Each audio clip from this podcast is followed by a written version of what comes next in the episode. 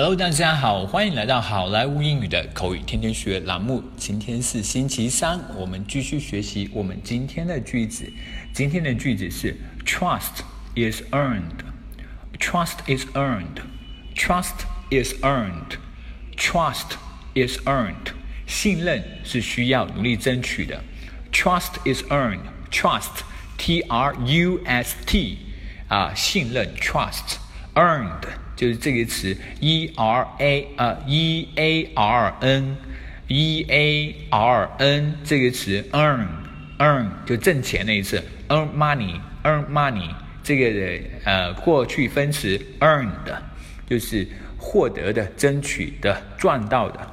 Trust is earned 信任是需要努力争取的。好，接下来我们来看一个 dialogue。Jack, I thought we were friends. Why you don't trust me? Jack，我原以为我们是朋友的，你为什么不信任我？Yes, I don't trust you. Trust is earned.